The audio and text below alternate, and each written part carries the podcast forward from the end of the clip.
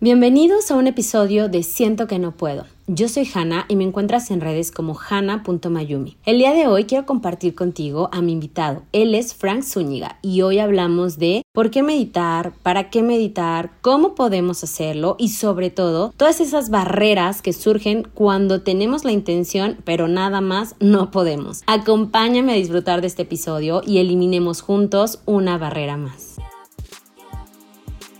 Hola, yo soy Hanna y así como tú, muchas veces he sentido que no puedo. No puedo ser yo, no puedo expresarme, no puedo tener el cuerpo que deseo, no puedo disfrutar del dinero que quiero, no tengo la relación de pareja que anhelo, no puedo soltar cosas, personas, situaciones o pensamientos que me hacen sufrir. Por ello te invito a que en este episodio escuchemos sin juicio las barreras que nos impiden elegir disfrutar de la vida que tenemos y pongamos en práctica las recomendaciones, las técnicas y las herramientas que hoy te comparto. Que lo disfrutes. Hola, pues bienvenidos a un episodio más de Siento que no puedo y de verdad no me deja de sorprender el título de este podcast y he recibido comentarios acerca de, bueno, pues ¿para qué le pones así, no? Pero yo sé que la neurolingüística, ciertas eh, tendencias, pues dicen, no tienes que poner el no, o eso es muy negativo, entonces por eso tu energía vibra en eso. Y la verdad es que creo que a las cosas por su nombre. La verdad es que este podcast me está ayudando mucho a entender, ¿no? Todas esas barreras que quiero compartir con ustedes y precisamente hablo de las mías, de cómo puede ser que queriendo incluso hacer las cosas, hablar, compartir, eh, teniendo pues todas las herramientas, la tecnología, etcétera, a veces no se trata de solo tener, trata de, de, saber utilizarlas. Y para eso, con esta gran barrera que les comparto, y que me está, ¿no? Y me ha estado costando este podcast, pues hoy tengo el honor de tener aquí a un amigo, compañero, colega y muchas cosas que yo también creo que no nada más es de esta vida, que también es muy raro, ya hablaremos de ese tema. Y precisamente, bueno, pues lo, los, le voy a presentar con ustedes a Frank y que él nos explique más qué, qué es, quién es pero me encanta porque él es esta parte y esta combinación mental al ser psicólogo, pero también con toda esta participación eh, de meditación budista y espiritual. Entonces, pues me parece increíble pues su trayectoria y todo lo que él es. Y entonces estoy muy feliz de tenerte hoy aquí, mi querido Frank, que se me olvida también que lo tengo aquí en pantalla, entonces me encanta, me encanta verte. Yo estaba por acá en las nubes, pero, pero cuéntanos, ¿quién eres? Bienvenido. Muchas gracias. Pues sí, eres una gran, gran, gran amiga de muchas vidas. Este, hemos compartido muchas cosas y bueno, en esta eh, nos ha tocado compartir varias experiencias, sobre todo experiencias de carácter meditativo, ¿sí?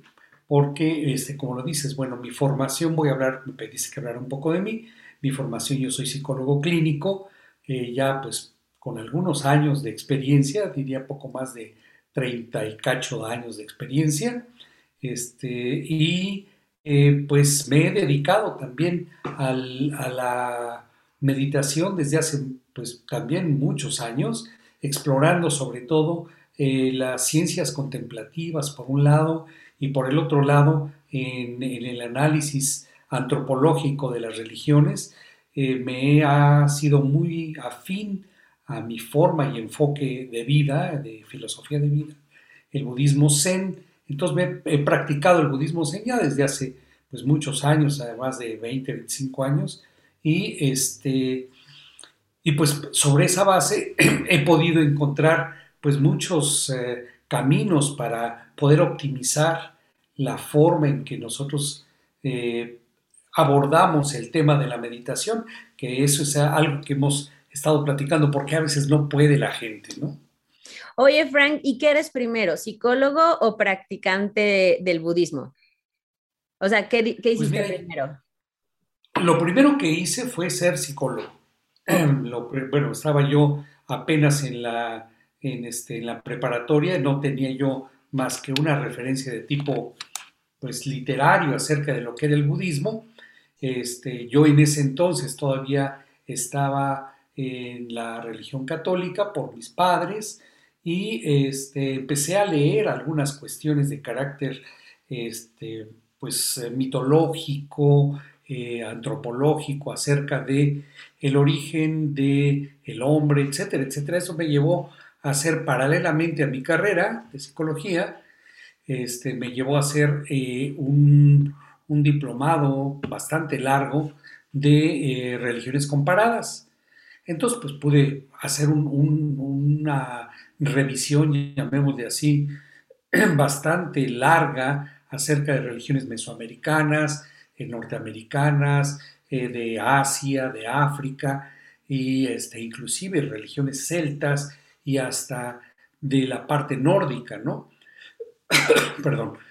Pero al llegar precisamente a la parte de Asia, fue cuando ya casi al punto de terminar mi carrera como psicólogo, este, fue cuando empecé a tener ya una práctica budista un poquito más en forma. Entonces, pues desde ese entonces para acá lo he venido practicando. Wow, pues qué, qué padre. Pero, ¿lo podrías llamar así también como un llamado, por ejemplo? O sea, lo sentiste, ¿no? Hay, por ejemplo, hablando de religiones, yo veo mucho a los cristianos diciendo, ay, es que sentí el llamado o así, ¿no? Ah, después de estudiar todo, ¿tú sentiste como este llamado al budismo, por ejemplo? Mira, lo que se siente más es una especie de resonancia, Es decir, que las enseñanzas o lo que estás leyendo o lo que estás escuchando te hace sentido, ¿no? Por ponerte un ejemplo, te dice, este, no eh, observes con, con demasiado, no te quedes atrapado en el pasado, ni observes el futuro. Observa aquí y ahora dónde estás, porque lo que eres ahora es resultado de lo que fuiste antes. Entonces, si quieres saber acerca de tu pasado, obsérvate hoy.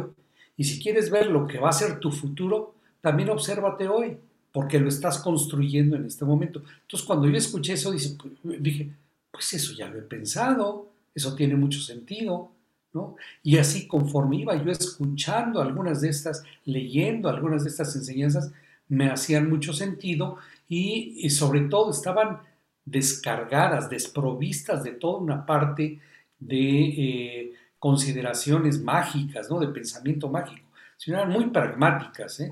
muy del manejo de la mente, muy de acuerdo a la psicología, ¿no? Sí, me encanta porque justo acabas de decir una palabra que es el pensamiento mágico, bueno, dos, pero el pensamiento mágico, ¿no? Que como cómo está de moda, ¿no? Hoy en día y creo que se pierde mucho. Antes, eh, no sé hace cuánto fue, ¿no? ¿Cuántos años tenías, por ejemplo, cuando sucedió esto? Pero antes no era tan conocido, ¿no? Eran pocos las personas que meditaban, que hacían ciertas prácticas, digamos, espirituales, holísticas, de bienestar, no sé, ¿no? Que ahora están en, en trending.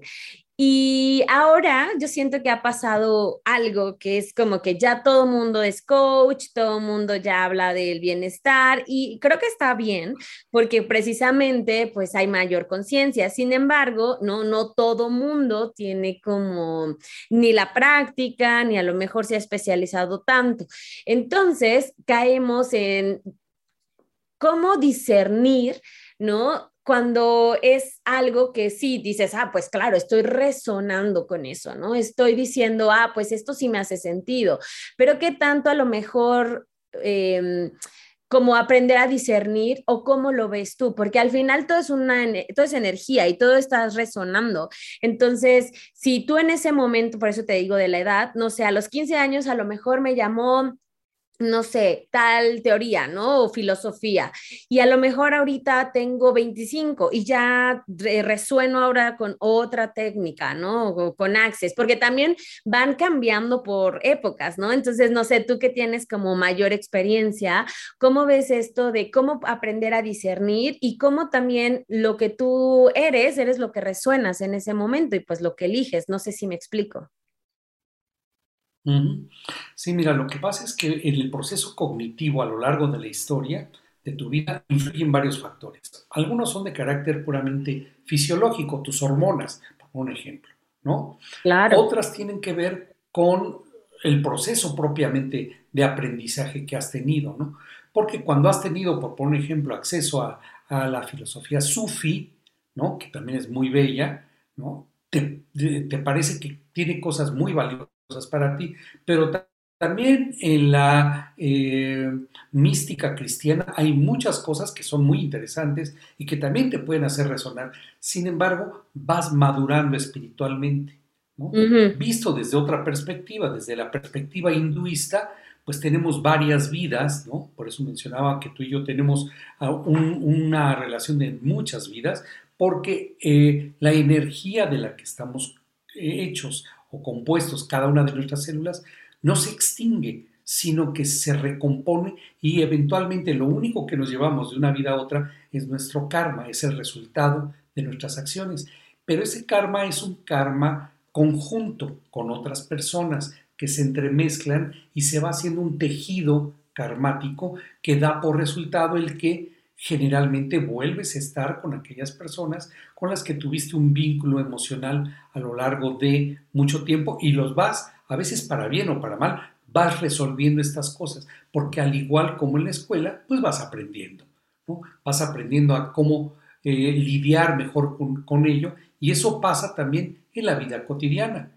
De niño no sabías a lo mejor este, correr, pero aprendiste y luego no sabías andar en bicicleta hasta que empezaste a hacerlo, te caíste, te levantaste y pudiste hacerlo. Ahora ya manejas un auto que tampoco lo sabías hacer entonces, todas estas cosas se van aprendiendo, por eso lo mencioné como proceso cognitivo, y esto permite una mejor maduración, si lo viéramos puramente técnicamente a nivel neurológico, se van integrando estas en redes neuronales muy específicas que permiten como asentar ese conocimiento y poder abordarlos a veces de manera racional totalmente y a veces de manera intuitiva, porque tenemos estas dos funciones que están como navegando, ¿no? Por eso se dice que somos como seres anfibios, a veces con un pie en la tierra y otro pie en el mar, ¿no?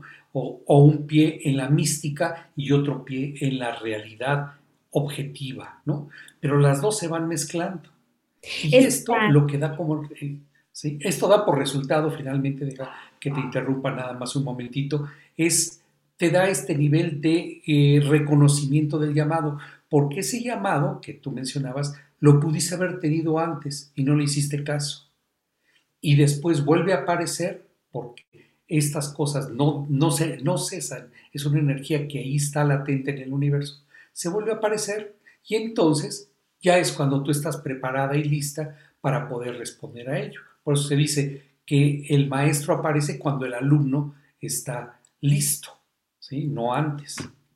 Wow, pero hay veces que es que me dije exacto, no, yo, yo te voy a interrumpir mucho, más bien tú a mí, discúlpame, porque yo me emociono mucho, porque justo describiste lo que yo, o sea, mi experiencia contigo. Hay veces que con personas comparto mucho la parte mental, racional, y hay veces que con otros, eh, pues, amigos, colegas, etcétera, ya sabes que, pues, ¿no? Al tener un centro de yoga, estar también en todo esto holístico desde hace ya años, pues conoces muchas personas, entonces con ellos solo comparto esta parte más como espiritual, ¿no? Y contigo la parte que me gusta es que justo así me siento, como que un pie en lo holístico, pero un pie en lo, en lo racional, ¿no? Entonces, como que mi cerebro es, no, no, no, pero a ver, o es racional o es holístico, ¿no? Y contigo es como podemos compartir esas dos, esos dos pies, ¿no? En, en cada lado. Entonces, es como, como por eso me gusta y por eso eh, te invité aquí, porque cómo hablar, por ejemplo, de, este llamado, cómo funciona el proceso cognitivo, pero también en la, en la onda espiritual, ¿no? Entonces, pensando en esto que decías, ¿cómo, ¿cómo puedo sentir un llamado a lo mejor a los 18, pero justo no estaba lista o también decidí no estar, no tomarlo en ese momento y a lo mejor lo estoy tomando ahorita, ¿no? Y dices, claro, todo mm, funciona de manera perfecta, pero ¿cómo sé si sí estaba lista o no? Bueno, mira, es muy misterioso esto, ¿no? Porque hablas allí de una parte que es, ya no es proceso mental, es la parte espiritual, ¿no? Y a veces el espíritu eh, requiere de ciertas experiencias eh, materiales. Y cuando termina de hacer ese proceso, entonces ya se reenfoca en la parte puramente espiritual, aunque no deja de estar pendiente de ella de ello, ¿no? Entonces, esta, eh, esta sincronía que se da nosotros queremos pensar que es perfecto, ¿eh? queremos, pero la verdad es que vamos dando un poquito de tumbos en la vida, ¿sí? Para que nos podamos finalmente conectar realmente con las cosas, porque eh, no sé si te ha pasado, pero de pronto tú has tenido un libro que lo has tenido que leer dos o tres veces y que después dices, ahora sí, ya entendí que quería decir esto, ¿no? Claro. Esto le, pasa mucho a los, a los budistas, te voy a platicar, con un texto muy tradicional que se llama el Sutra del Corazón. Mm. El Sutra del Corazón se le llama del corazón porque es el corazón, es el, la parte más importante de la sabiduría budista. De hecho, el título completo es Praña Paramita Sutra. Praña es sabiduría y Paramita es la perfección de la sabiduría en este sutra. Pero fíjate lo que dice, en una parte dice, la forma es vacuidad y la vacuidad es forma. Entonces se queda uno como al principio, la primera vez que lo escuchas dices, no sé qué me están diciendo con esto, que las cosas físicas están vacías, pero si yo las siento sólidas, ¿no? Pero si lo vemos a un nivel de la mecánica cuántica, que lo vamos a llevar a ese sentido, efectivamente, la solidez que tiene un objeto es eh, relativa, porque te vas metiendo a un nivel subatómico y ves que el átomo está vacío entre las órbitas de los electrones y luego en el núcleo también está vacío porque hay una actividad entre los protones y todas estas cosas que, lo conforman y hay una vacuidad en esto. Y que eh, de esta forma, cuando se recombina con otros átomos, es por, por ejemplo, cuando el hidrógeno se recombina con el oxígeno, puede dar agua, ¿no? Este, o puede dar ozono, depende de cómo se combinen. Y esta forma es lo que, a lo que se refiere este texto que tiene, pues, muchos, hablamos de cientos, si no es de miles de años, que se menciona esto como la realidad inherente, que esta realidad que tenemos es aparente y cuando nosotros tratamos de, de conceptualizarla como fija, se nos escapa la realidad. Así que lo que yo te mostré en este momento, que es metálico, ¿sí? Antes de ser metálico fue mineral y antes de ser mineral fue lava y antes de ser, o sea, ¿cuándo fue esto? Esto es momentáneo. Eventualmente esto se va a destruir y se va a volver a, a recombinar con el planeta o pues con lo que sea, ¿no? Hasta cuando el, el, sol crezca tanto que absorba todo el sistema solar, ¿no? Y se convierte en una este, estrella nova, ¿no? En 4.500 millones de años en adelante, pero esto va a desaparecer. Entonces, decir que esto es sólido es una ilusión. Por lo tanto, lo que propicia que las cosas sean es que, es que esté vacío de un concepto fijo, a eso es a lo que se refiere. Pero cuesta tanto trabajo que hay gente que se la ha pasado años y años y años tratando de encontrar qué significa o qué quiere decir esto que se llamaba shunyata o vacuidad, que visto desde otro ángulo, cuando se analiza desde el sánscrito, shunyata también significa matriz. Es como la matriz que puede dar a luz algo y formar algo a partir de que esa matriz estaba vacía, pero se llena y da a luz algo, una creación diferente. Eso es lo que significa esa vacuidad. Ahora, lo estoy simplificando mucho, porque este es, eh, ese sutra es muy largo, ¿no? Pero cuando lo vas viendo y, este, y, lo, y conforme lo vas estudiando, vas penetrando eh, conceptualmente en ello y puede pasar mucho tiempo hasta que finalmente dices, eso es, ahora sí ya entendí. Pero mientras tanto, lo dejas latente allí, esta, esta sabiduría, hasta que puede dar a luz. Es como una semilla de, sabiduría que la, la, tienes que dejar madurar. Lo mismo pasa con el llamado, lo mismo pasa con, las relaciones con las personas, con eh, el, el, misticismo, con la espiritualidad. Se tiene que dejar que a su propio ritmo madure y que las cosas se vayan haciendo empáticas y fluyan, ¿no? Un, iceberg no se apresura a derretirse, simplemente lleva su proceso hasta que finalmente vuelve a ser una gota de agua y esa gota de agua puede volver a convertirse en nube y volver a caer y a lo mejor volverse a convertir en hielo. ¿sí? No sé, nunca lo sabe, pero está en constante movimiento y cambio, pero a su propio ritmo. No, no podemos apresurar las cosas. Ay, qué bonito, Frank, porque conforme hablabas de, ahora sí que del todo y la nada al mismo tiempo y del sutra, bueno, recordé que la última vez que te vi, precisamente, eh, tuve la fortuna de que me compartías el sutra del corazón y más que entendimiento, recordé la emoción que tuve que fue como súper expansiva, lloré y solo repetí, ¿no? O sea, solo estábamos ahí repitiendo el sutra, así solo, y solo y todo, ¿no? Al mismo tiempo. Y fue, wow, y luego decías justo del llamado.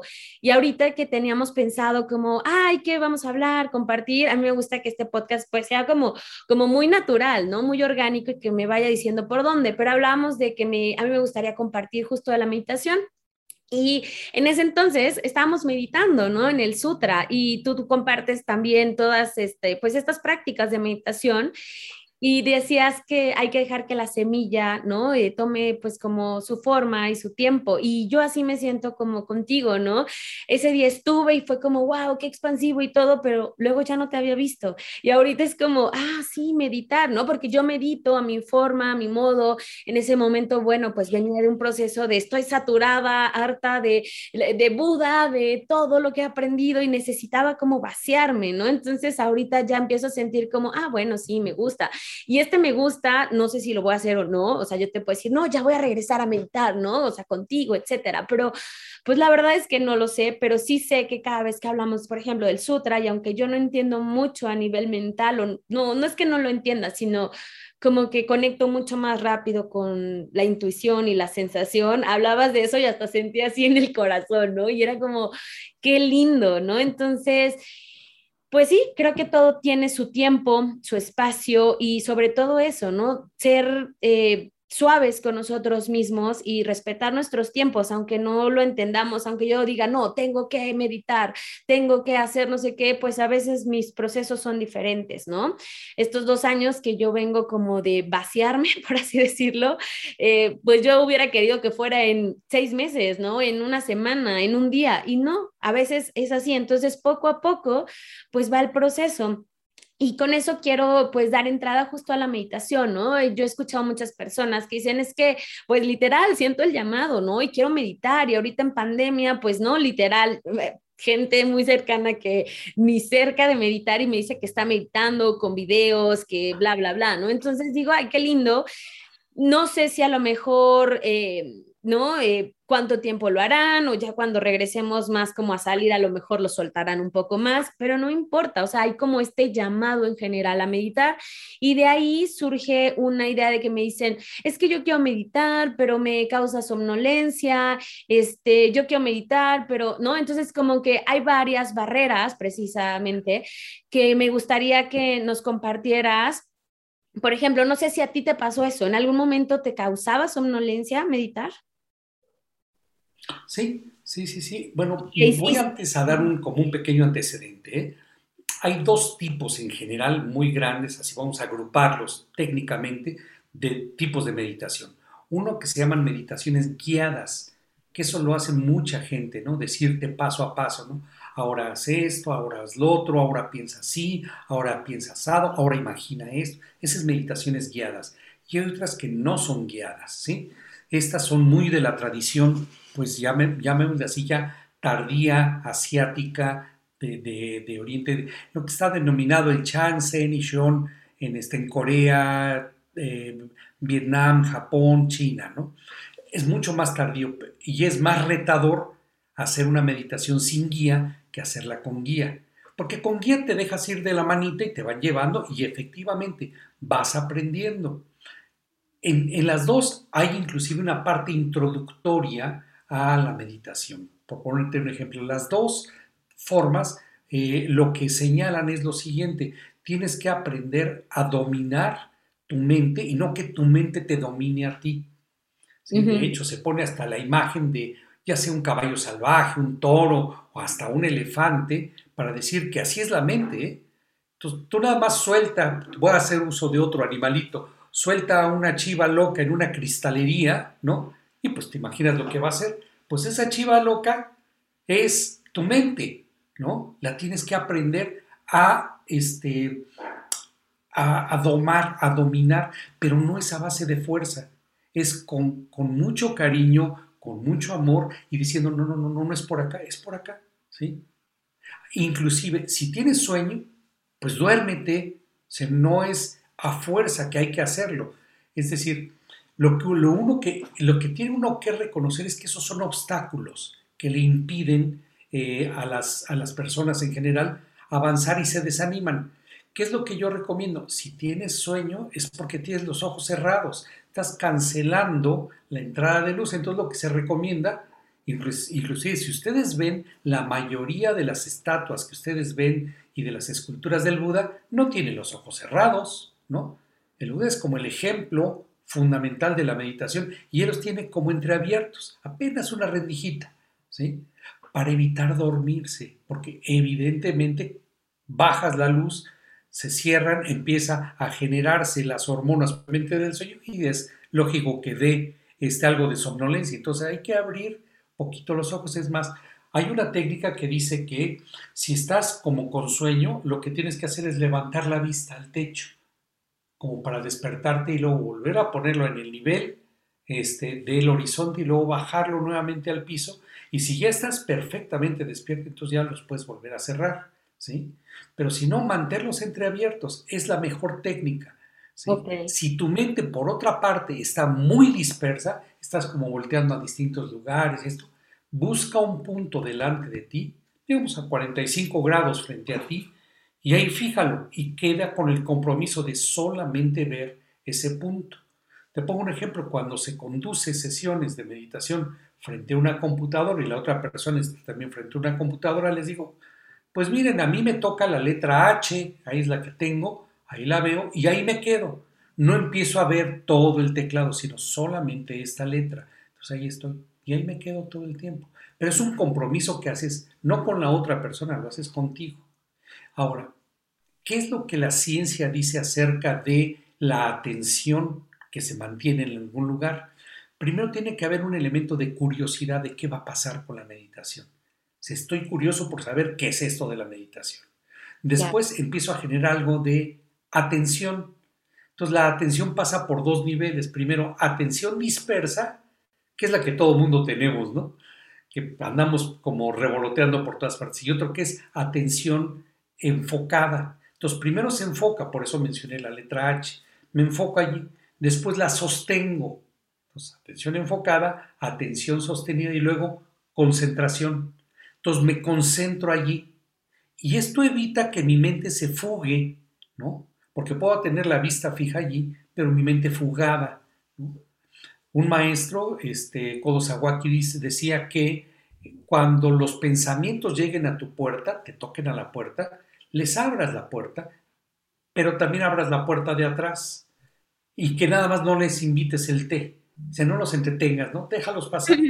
Entra el pensamiento y déjalo pasar porque si no, ¿qué es lo que pasa? Nuestra mente se adueña de esos pensamientos, empieza a engolosinarse con eso, empieza a decir, si es que mañana tengo que hacer, ah, es que ya me aburrí, no, pero es que, y entonces, y si esto, y si lo otro, y empieza en esta especulación, está, la mente está siendo desordenada. Todos nosotros, ¿qué hacemos? Con mucho cariño le decimos, deje esos pensamientos para después, ahorita vamos a meditar, vamos a disfrutar y se dice que hay niveles de concentración tal que empiezas a experimentar primero una especie de, eh, de comunión con lo que estás haciendo, lo cual te lleva un sentido de gozo, estás gozando la meditación.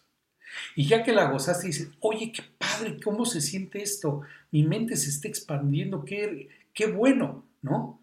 Sigue habiendo una especie de juicio detrás de esto, pero después desactivas el juicio y dejas que tu mente se expanda, y cuando sucede esto, empiezas a escuchar sonidos lejanos, empiezas a sentir el roce de tu, de tu eh, eh, ropa sobre tu cuerpo de una manera como si los sentidos se hubieran expandido, porque literalmente se expande la parte sensoperceptual.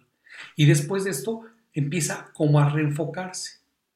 se reenfoca y tal vez te, te quedas solamente en la nariz a sentir cómo entra y sale el aire y en la sensación humedad, temperatura, velocidad, todo esto te quedas absorta en esa parte.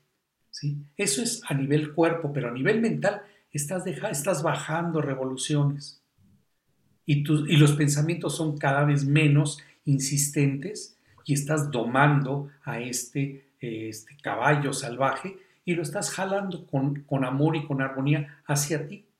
Cuando ya tomaste la ruta, la siguiente vez que medites vas a poder decirle a esta mente, ya no vamos a empezar en donde comenzamos, vamos a retomar donde lo dejamos. Y se siguen y vas avanzando en esto. Entonces uno de estos es eso, ¿no? Es la somnolencia que la puedes combatir de esta manera, levantando la vista o teniendo inclusive un vaso de agua a un lado, algo que te permita como, como reactivar el enfoque. Y por otra parte, evitar la, eh, atención dispersa, dispersa, sino solamente enfocarla, expandirla y concentrarla en ese momento en lo que estás haciendo. ¿sí? Súper, pues me encanta, porque sí, creo que ah, yo como lo veo es, primero tienes que tener este llamado, ¿no? O estas ganas, si estás escuchando y dices, oye, es que yo quiero meditar o quiero incluso probar, pues hazlo, ¿no? Recapitulando un poco como lo que yo entiendo es hay dos caminos, o puedes ir y empezar por lo guiado, porque bueno, facilita, ¿no? Ahora sí que el camino, pues al final te estás creando a lo mejor la disciplina, estás haciendo como, pues, relajarte y creo que eso es base primordial para la meditación. La meditación sí te lleva este espacio de no mente, pero obviamente pues después de mucha práctica, ¿no? Lo ideal primero es cómo me siento, o sea, cómo me tomo el tiempo y cómo me relajo, porque cuesta trabajo relajarse, o sea, creo que incluso para aprender a meditar, lo primero que hacemos es aprender a relajarnos, ¿no? Sentarte, este, escuchar la música, guiar este, una meditación guiada, para mí es como aprender a relajarte. Ya después de aprender a relajarte, relajarte, bueno, voy a meditar, ¿no? O sea, a lo mejor una práctica más confrontadora, ¿no? De justo no movimiento, ojos abiertos, o incluso, ¿no? Hay meditaciones que se hacen caminando, etcétera, porque al final la meditación no es algo separado de nosotros.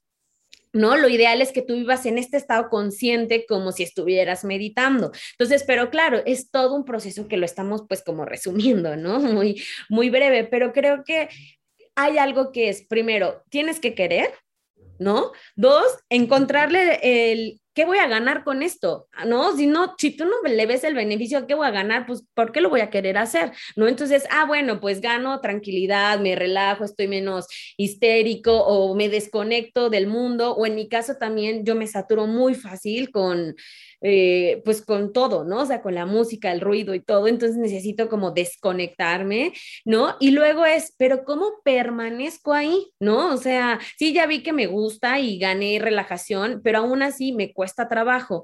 Entonces, ¿cómo hacer, por ejemplo, cómo lo haces tú o qué recomendarías para, para regresar, ¿no? Cada día o cada cierto tiempo, porque yo recuerdo el cómo me siento después, ¿no? Es como, ¿por qué voy a hacer ejercicio? Ah, pues sí, porque dicen que está padre. Ah, bueno, ya lo hago, ah, sí me gusta, pero qué flojera levantarme hoy otra vez a hacer ejercicio. Entonces, ¿te acuerdas? Muchos dicen, ay, pues es que me acuerdo cómo me siento después o el cuerpo que estoy ganando, o los beneficios que estoy teniendo. No están ahorita, pero lo recuerdo. Entonces, eso es lo que me ayuda a volver a regresar al mismo lugar. Pero tú, ¿cómo lo haces o cómo recomendarías estos puntos? Mira, este, ah, mencionaste varias cosas muy interesantes. Eh, voy a retomar una de estas, ¿no? La, la, la, parte en la que no, la meditación no es solamente buscar un lugar, sentarte, ponerte en una postura muy, muy mística. No, la meditación es en todo momento, ¿eh? es un entrenamiento de la mente. Y nada más acuérdate, cuando has estado de repente eh, en una playa, ¿no? Y estás ahí como descansando, tomando el sol, y tu mente se queda fijando hacia el horizonte, en el ir y venir de las olas. En ese momento estás meditando. Y mucha gente dice, no, nada más estaba viendo. No es cierto, porque entró en un, en un modo de eh, cambio mental, de observar a contemplar, que es diferente.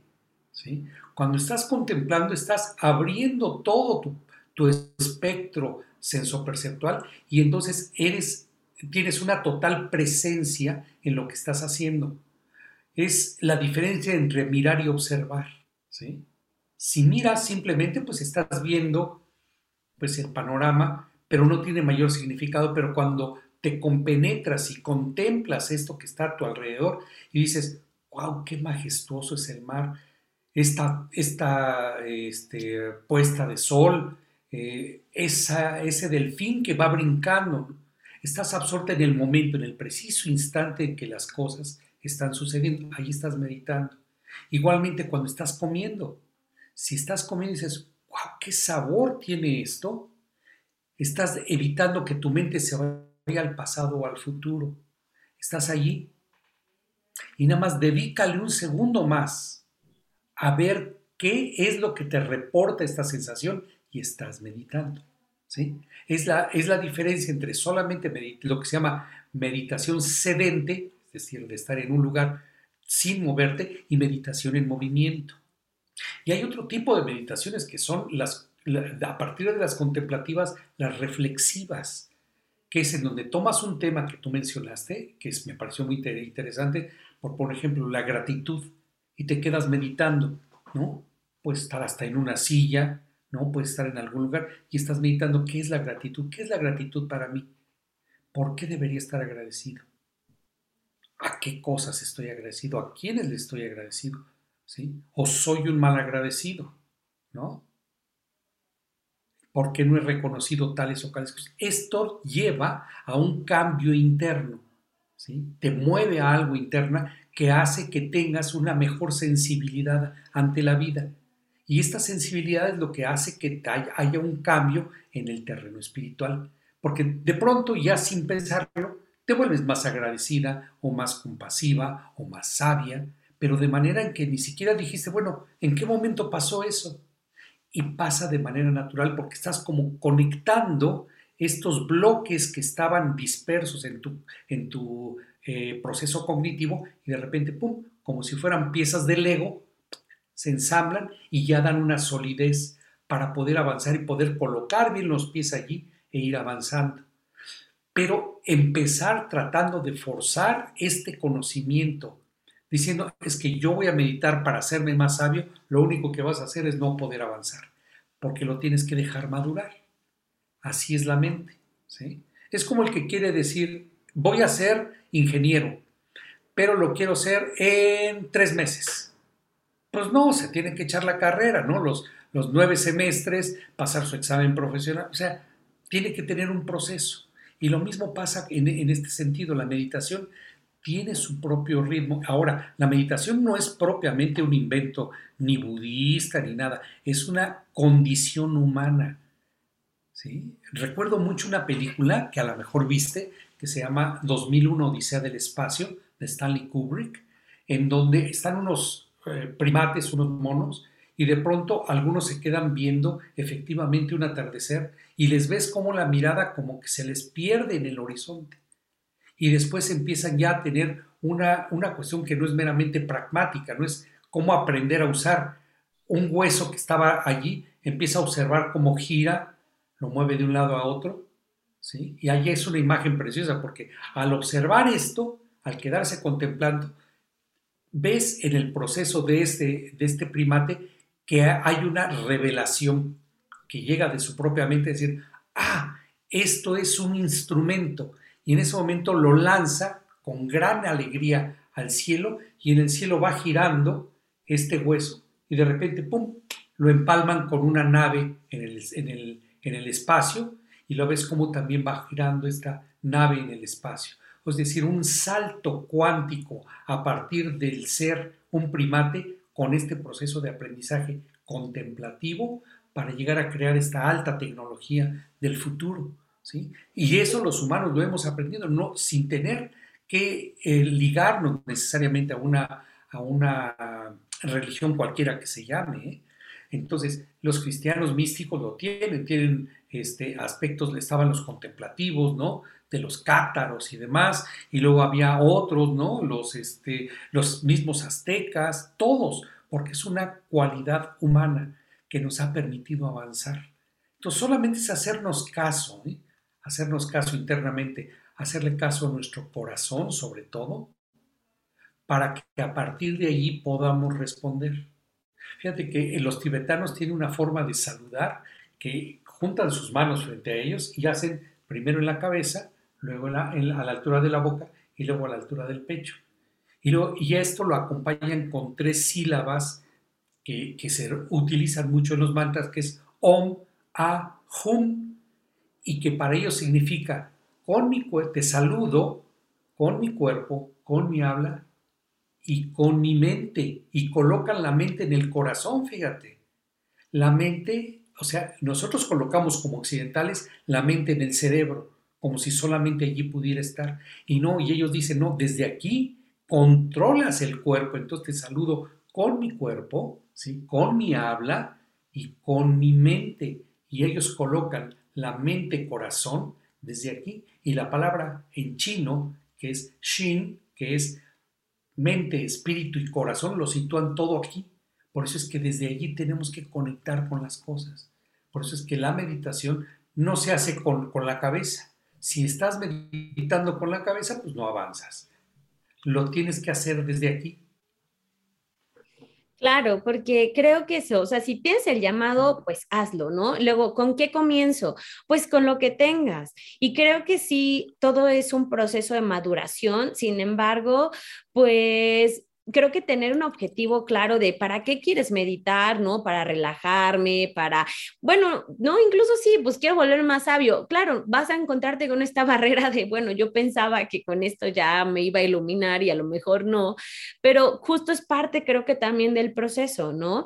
Y también, pues, no, siento que, bueno, son caminos diferentes, por supuesto, yo puedo decir, ay, pues es más nivel kinder, este, a lo mejor ponerte audífonos y todo, pero si a ti te funciona, pues hazlo. Y y a lo mejor poco a poco el mismo proceso te va a ir llevando a diferentes tipos de experiencia. Luego también se medita por diferentes cosas. Por ejemplo, cuando yo tengo justo, ¿no? Una duda o quiero algo, a veces sí, claro, está señor Google ahí, Mr. Google, pero pues dices, bueno, yo quiero eh, sentir, ¿no? Realmente, por ejemplo, ¿qué es la gratitud? Pues sí, ya voy al diccionario y lo busco, pero ¿qué es la experiencia de la gratitud? Entonces puedo quedarme ahí contemplando y a veces quiero meditar, pues porque estoy muy estresada y me quiero relajar y a veces quiero meditar, ¿no? Entonces, incluso aunque no practique siempre una meditación o una forma, también la intención creo que puede ir cambiando dependiendo, como hablamos al inicio, de tu proceso, de tu maduración espiritual, de edad, de lo que sea. Y luego, eh, pues creo que es como lo que decías al inicio, todo es impermanente, ¿no? O sea, vas cambiando, incluso la meditación.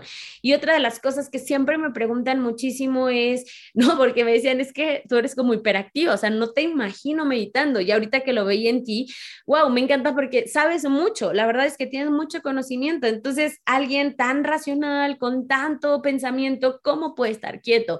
Y precisamente, yo les decía en mi caso, no sé, en el tuyo, pero decía, es que precisamente es que lo necesito, ya sabes, o sea, porque yo también de tanto movimiento, de tantas cosas, la gente me vincula mucho con lo físico, pues precisamente necesito estos espacios, incluso, y cuando digo los necesito, no es desde el deber ser, sino lo que te decía, me saturo, entonces necesito de repente como que nadie me hable, que nadie esté ni siquiera yo con, ¿sabes? Con mis cosas de hacer. O sea, aunque esté sola, no necesariamente significa que estoy conmigo. Entonces necesito unos espacios en donde solo estar, y justo eso es de lo último que he estado meditando, ¿no? Cuando me harté todas las técnicas, dije, pues no, voy, no es que voy a inventar algo nuevo, porque pues todo está, pero mm, como que me gusta estar, ¿sabes? O sea, más allá de, lo que soy, Hanna, mujer, mexicana, etcétera.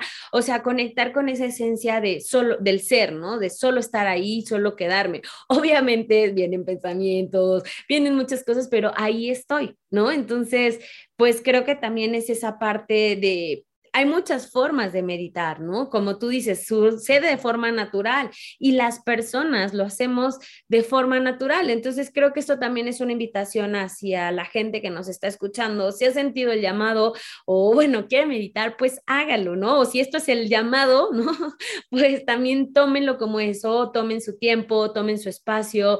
Eh, también creo que es importante... Em, pues de repente tener esta guía, ¿no? Entonces ya sea con Frank, conmigo, con alguien que les motive, pero a lo mejor que sea el impulso para, y también pueden ir cambiando, por supuesto, o ir alternando entre ayuda y, y tú solo, etcétera, pero lo importante es que justo comiences, porque si no comienzas, pues no le vas a ver el beneficio y si no le vas el beneficio, no vas a tener las ganas de regresar a hacerlo, ¿no? Entonces, y bueno, pues nosotros creo que podríamos decir miles de maravillas de la meditación, pero pues yo creo que hasta que no lo experimentas, pues ahora sí que no, no sabes.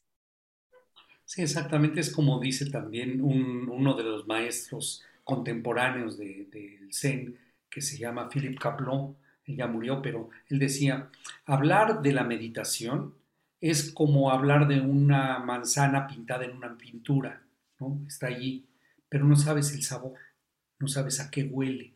Necesitas clavarle los dientes y olerla, ¿sí? es decir, experimentarlo para que puedas relacionarte con ella. Lo mismo con la meditación y con otras cosas, ¿no? Tienes que experimentar y sentarte no es necesario sentarte media hora de un golpe, ¿eh? empieza con periodos cortos, ¿no? Tres, cinco minutos, y si lo logras, qué bueno, ¿no? Y si después puedes aumentarle otros tres o cinco minutos, le vas aumentando. Pero la idea es de que te vayas haciendo amiga de tu mente y del proceso meditativo. Ya después, ya cuando le agarras el gusto, es muy difícil ya después que ya no lo hagas, ¿eh? porque se vuelve algo habitual y algo normal.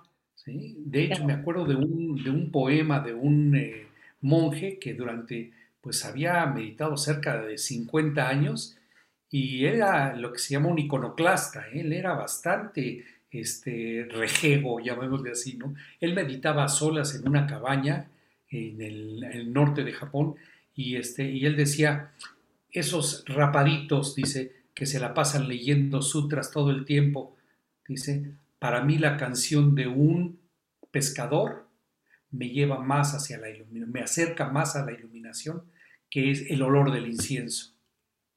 Fíjate. Es decir, cualquier situación que a ti te vuelva más sensible, que te conecte contigo, con tu ser genuino más interno, eso es lo conducente. ¿sí? No aquello que te te hace como ser indulgente, ¿eh? porque a veces nos perdonamos casos, decimos, pues es que así soy y háganle como quieran, ¿eh? porque yo no voy a cambiar. Pues no, ahí nos estamos resistiendo a nuestra naturaleza espiritual, más bien le estamos dando rienda suelta a lo material ahí. ¿eh? Entonces uno se tiene que hacer caso también, pero también observando qué es lo que realmente te da sentido a tu vida. No es la búsqueda del dinero, porque el dinero se acaba, y, es utilitario nada más. Tampoco es eh, la, un cuerpo maravilloso, porque finalmente se va a poner viejo. ¿sí? La, la, belleza y la, la, este, la parte estética dura un tiempo, ya después ya no hay forma. ¿eh? Este, por más que veas estas este, fotografías de hombres de 70 años como totalmente este, fuertes, sí, pero tiene que ver con un régimen que llevaron mucho tiempo y que sin embargo no lo hacen por la estética, lo hacen por la salud. Entonces es mejor promover la salud que estar promoviendo el que tengan unas pompas así como, como de globo, ¿no? Que estén ahí todos este, llenos de, de músculos visibles por todas partes, sino más bien sentirse saludables. Lo mismo pasa con la mente, ¿eh? Con la meditación, no queremos ser expertos en el manejo de cada una de las situaciones mentales. Queremos simplemente llegar a ser genuinamente la mejor versión de nosotros mismos. Sí. ¿Cuál es mi, mi mejor versión? No lo sabes si no le prestas atención a tu corazón. Mm, sí, como unificar, ¿no? Justo eso, que tu mente, tu corazón, tu cuerpo, tu energía, todo esté como en sincronía, ¿no? No que estén separados.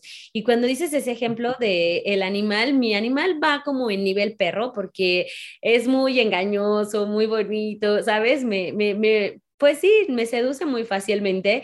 Y ahí lo único que hago es cuando me doy cuenta, cuando literal el, perro me sacó a pasear, que ese es el ejemplo que yo siempre les pongo, no sé si han visto, ¿no? Al, dueño con el perro y parece que el perro sacó a pasear al dueño, no el dueño al perro, ¿no?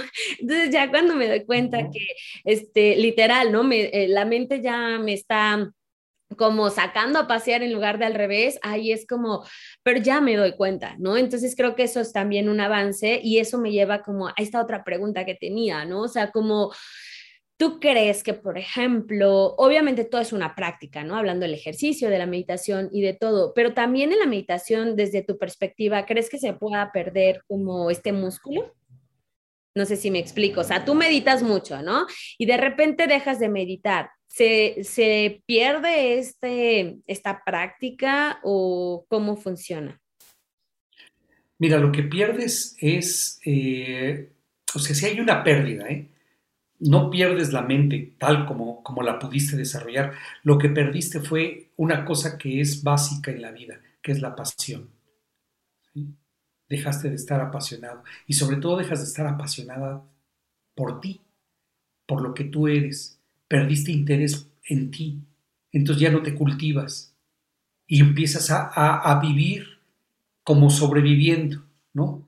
A estar en este margen de flotación, no a querer salir de esto, ¿no? Entonces, para, ya, eh, ¿qué es lo que sucede? Que los problemas ahora sí te agobian más, que eh, las críticas te molestan mucho, que eh, estás en contra de todo, ¿no? De repente te ves que estás protestando de todo lo que pasa a tu alrededor, que si del gobierno, que si de los agujeros en las calles, que si del aire, de todo.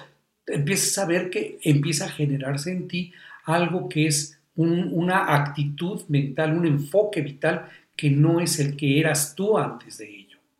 Entonces, ¿qué es lo que pasó? Que lo descuidaste, perdiste, sí, lo puedes recuperar también, porque la mente es muy sabia y se vuelve a reconectar muy fácilmente. Es como subirte en una bicicleta. Puedes haber dejado mucho tiempo de hacerlo y de repente te vuelves a subir y tienes una recuperación instantánea del aprendizaje que tuviste antes.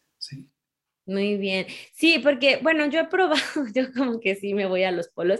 He, meditado así de 6 de la tarde a 6 de la mañana, literal, que hacíamos estas prácticas de meditación aquí en el centro y no te podías dormir hasta las 6 de la tarde, ¿no? Entonces, bueno, prácticas así muy, muy intensas, digámoslo, y mm, prácticas este, también como muy breves, o sea, dejado de meditar al completo y no buscando como más que lo que se dice, pues lo que como yo lo vivo y lo experimento, ¿no?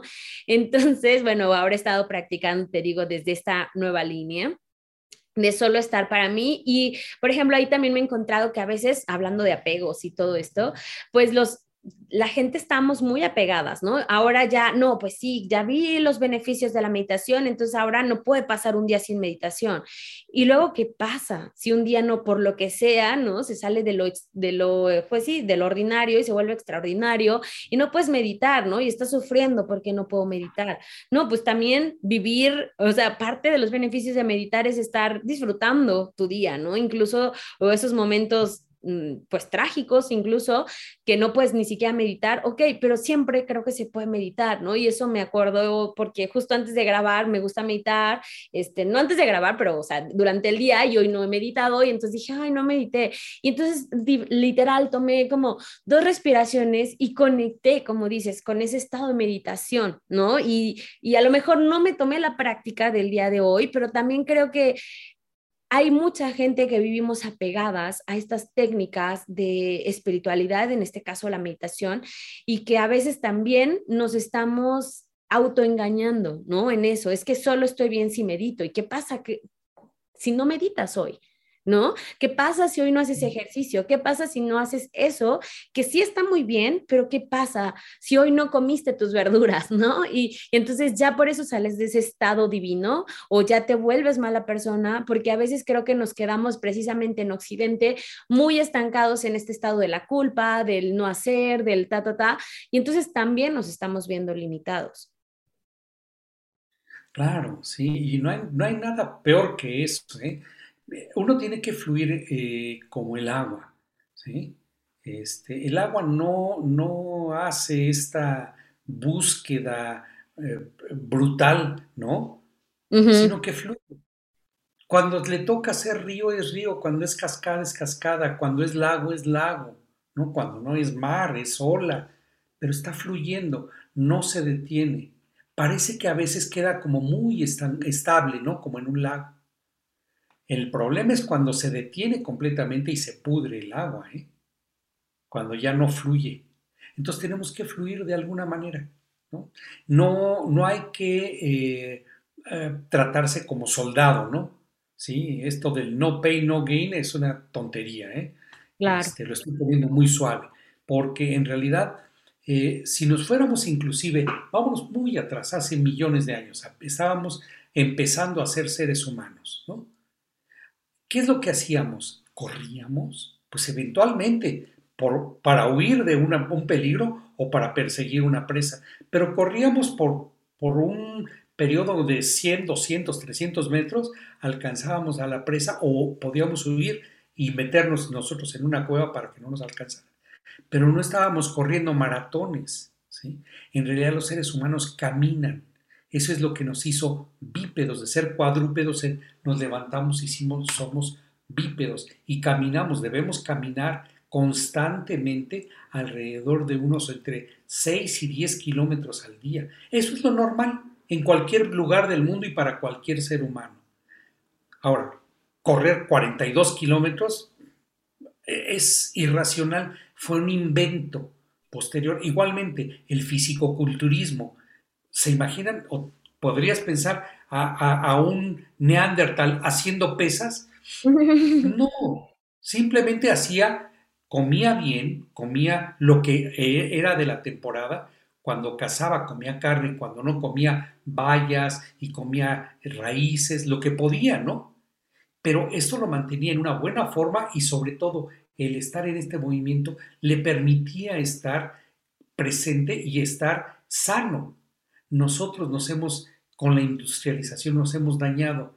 Los, los eh, venenos blancos, azúcar, ¿no? Harinas, leches, ¿no? Esas leches industrializadas, una leche bronca no tiene problema, ¿no? Pero estas que son altamente procesadas y la sal en exceso, la sal ultra refinada, ¿no? Que es esta sal blanca, no la sal del Himalaya, ¿sí? Que es rosa, que trae muchos minerales, sino estos venenos blancos nos han perjudicado tanto que por eso es que vemos tanta, este, tantas enfermedades coronarias, diabetes, este, hipertensión, etcétera, porque hemos estado consumiendo demasiado productos industrializados y hay que eliminarlos y hay que volver a comer más frutas, verduras, carnes, etcétera. Lo que es lo que los seres humanos comemos, por eso tenemos colmillos, porque tenemos que rasgar, Y tenemos incisivos, tenemos que prestarnos atención y no forzar a, eh, una dieta, por, por ejemplo, vegana, porque está de moda,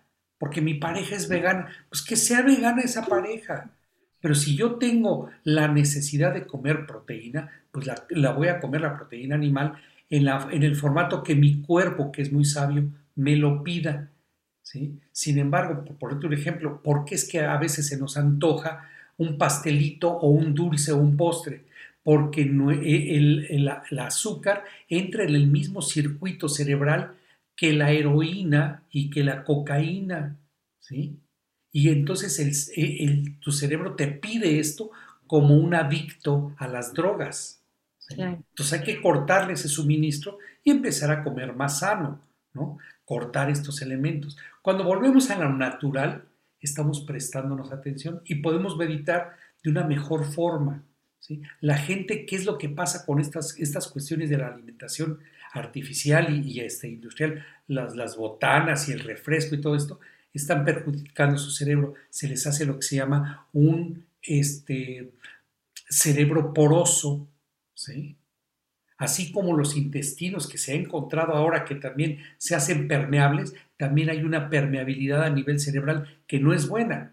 Debe haber una, una, un, un, sellamiento en el cerebro que permita que haya los procesos, pero cuando hay este, esta, esta permeabilidad debido a esta mala alimentación, pues por eso es que no podemos pensar con claridad, por eso es que se da Alzheimer, por eso es que se dan muchas de las este, cuestiones de fallas cognitivas en los niños. Este famoso trastorno de, de atención que tienen los niños es derivado de la alimentación. ¿sí? No lo digo yo, lo dicen investigaciones profundas acerca de eso. Pues ya no le dé tanta azúcar a su hijo, señora, ¿no? No se lo maneje como premio, más bien es no le dé, si le va, le va a dar, pues dele frutas, etcétera, porque esto afecta los procesos cognitivos y en el largo plazo le va a afectar el riñón, los corazón, el corazón, los, este, los pulmones, etcétera, ¿no? Pero tenemos que prestar atención a la forma en que somos verdaderos seres humanos, no como a la industria le conviene. ¿sí? Claro. Sí, porque yo creo que eso es parte elemental, todo lo que estás hablando de la meditación. ¿Para qué meditar? Porque te vuelve más libre, te vuelve más tú, ¿no? Porque filosofías, historias, artículos, pues van a estar siempre, ¿no? Pero te lleva y te acerca más a tu verdadero ser, ¿no? A más allá del género, de tu sexualidad, de tu nacionalidad, o sea, a tu verdadera esencia. Y creo que por eso está lindo meditar, porque te conecta con tu verdadero ser y tu verdadero ser es lo que decías, ¿no, Frank? O sea, conectar con, con esta parte del corazón, lo que verdaderamente quieres y, y experimentar y pues te ayuda en todo. Entonces, y más ahorita, ¿no? Que hablábamos, bueno, si hay enfermedades que no se pueden controlar, ok, ya, ¿no? Todas las secuelas, todo lo que hemos visto de COVID, pero, por ejemplo, en esta parte para ir como cerrando, ¿no? O sea, ir recapitulando, meditar porque porque es, hace bien, ¿no? Porque te regresa a lo natural, te hace libre, ¿no? Y tu verdadera libertad, no la libertad condicionada del exterior. Luego, que sí, que la postura, ok, no es por cómo se ve, sino porque obviamente te va a facilitar esto que vimos al inicio, la somnolencia. Si te, si te acuestas, eh, pues obviamente va a ser más fácil que te duermas. Si cierras los ojos, va a ser más fácil que te duermas. Entonces, puedes hacerlo, sí, si vas a querer dormir mejor, ¿no? Antes de dormir, pues sí, acuéstate. Si, por ejemplo, te cuesta mucho trabajo y es mejor meditación guiada, bueno, pues relájate, sí, está muy bien porque te va a ayudar a relajarte a que bajes todo ese estrés de todo este modo supervivencia con el que a veces vivimos y pues vives alterado, ¿no? Ok, entonces empezar a hacerlo, ¿por qué lo estás haciendo? Y si estás sintiendo la necesidad de, de, llevarlo más en práctica, pues acércate, ¿no? A estos grupos de meditación, a alguien que te guíe, etcétera. Pero al final, pues es despertar a tu verdadera conciencia. Y a veces precisamente, ¿no? Me decían, es que yo ya cambié la alimentación, yo ya estoy haciendo esto, ¿por qué me sigo durmiendo? Entonces, a veces no, ya duermo mejor, ya me dormí y sigo con esto pues al final creo que también es práctica. La técnica que nos compartiste hoy, Frank, de, de abrir los ojos o a veces incluso he escuchado de literal, párate y abre los ojos y, y medita desde ahí, ¿no? Entonces, formas hay muchas, pero todo creo que surge desde el corazón, desde dónde lo estás haciendo, por qué lo estás haciendo y creo que esa es la pregunta con la que pues yo te invito a que te quedes o a que nos quedemos, incluso si ya meditamos, ¿por qué medito? ¿Desde dónde medito? ¿No? Y si necesitas hacer un cambio, pues hacerlo, porque al final como, como abrimos este, este capítulo, ¿no? Todo es impermanente. Y lo que diga hoy, a lo mejor ya lo cambié también mañana y pienso diferente, pero eso es lo que está hoy, ¿no? Y bueno, pues ese es el compartir. ¿Algo más que nos quieras eh, compartir, Frank, antes de irnos? Porque yo sé que nos podemos seguir hablando horas, pero para que, no, y hay mucha, mucha tela de donde cortar, pero bueno, para ir cerrando este tema el día de hoy.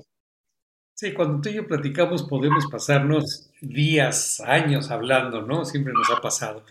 Bueno, mira, yo nada más les diría para, para la audiencia, ¿no? Que para eh, que su meditación sea efectiva, eh, se hagan amigos de sí mismos, se hagan amigos de su mente, ¿sí? No lo vean como algo a lo cual hay que resistirse y hay que ser como, como soldados, ¿no? Al contrario, es voy a disfrutar lo que voy a hacer, voy a, voy a reservar unos momentos para estar conmigo. Como lo que tú decías, la meditación de solo estar o estar conmigo, eh, en Japón le llaman shikantasa o solo estar sentado, solo estar allí, en total absorción en ese momento conmigo, con lo que, lo que suceda.